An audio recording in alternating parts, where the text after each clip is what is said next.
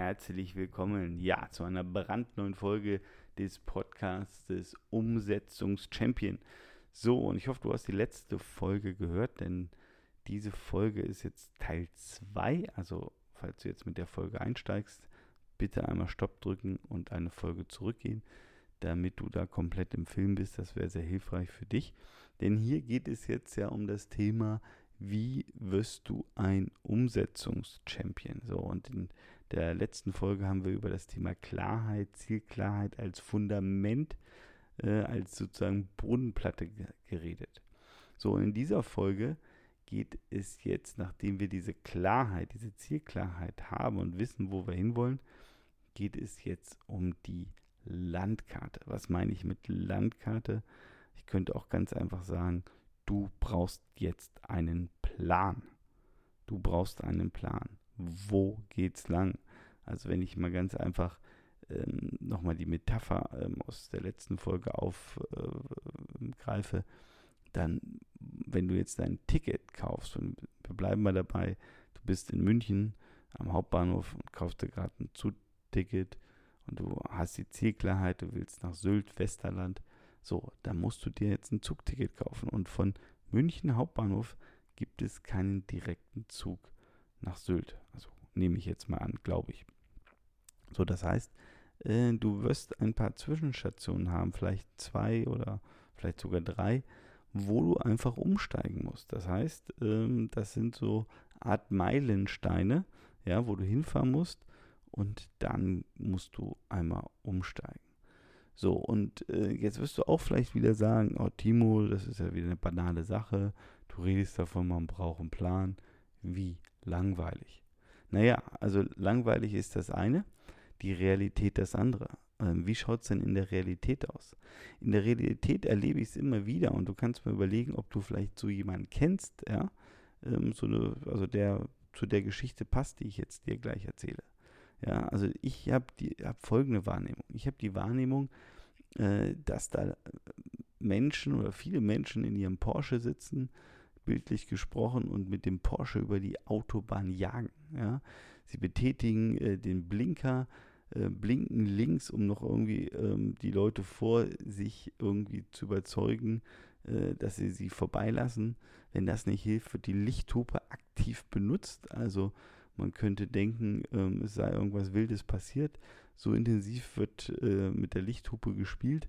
Dann gibt es mehrere Varianten. Man fährt ganz dicht auf, ja, macht dem anderen Angst, will den anderen quasi von der linken Autobahnspur wegschieben. Und wenn das auch nicht funktioniert, weil der andere sich denkt, du kannst mich mal, ich lasse mich doch hier nicht von so einem blöden Porsche von links vertreiben. Ich fahre hier gerade mit 120 lang und habe gerade einen Geschwindigkeitsrausch. Ja, dann ähm, scheut, scheut so ein Mensch natürlich nichts und äh, fährt einfach mal auf die rechte Spur und versucht auf der rechten Spur zu überholen.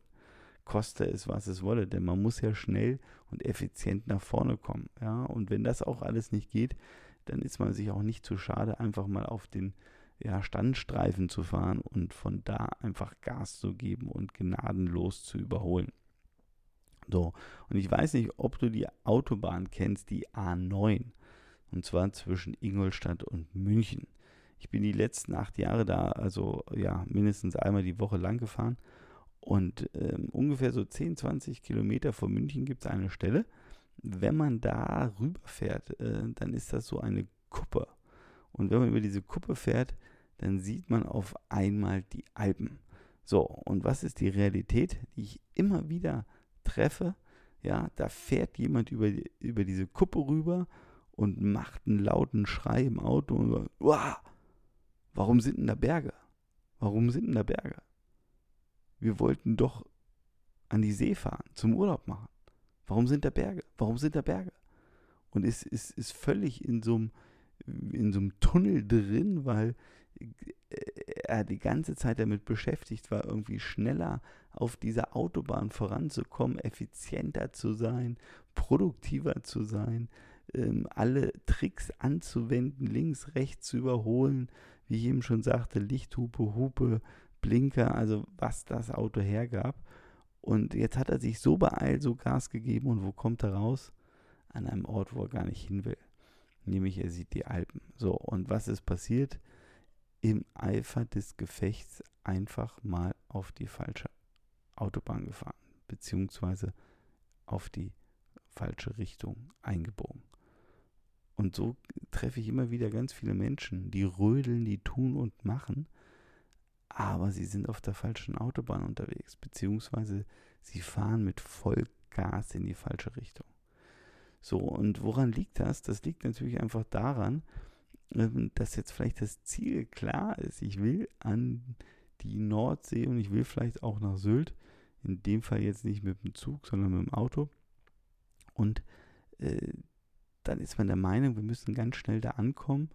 Ähm, wie fährt man am schnellsten dahin? Man muss auf die Autobahn, fährt drauf und, dra äh, und fährt los. Aber man nimmt sich nicht die Zeit und macht mal einen vernünftigen Plan. Und sagt sich, okay, ich bin jetzt wo auch immer in München und ich will einmal quer durch Deutschland fahren, ja, Richtung Westerland. So, und da fängt genau das Problem an. Ich meine, du kennst sicherlich Google Maps, ein wunderbares Tool, was man hier zum Beispiel zum Planen einsetzen könnte. Warum ist das so gut?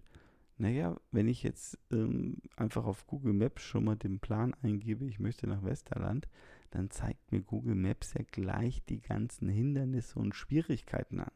Und zwar zeigt mir Google Maps an, wo es einen Stau gibt, wo es einen Unfall gibt, wo es vielleicht eine Vollsperrung gibt, wo was weiß ich alles los ist.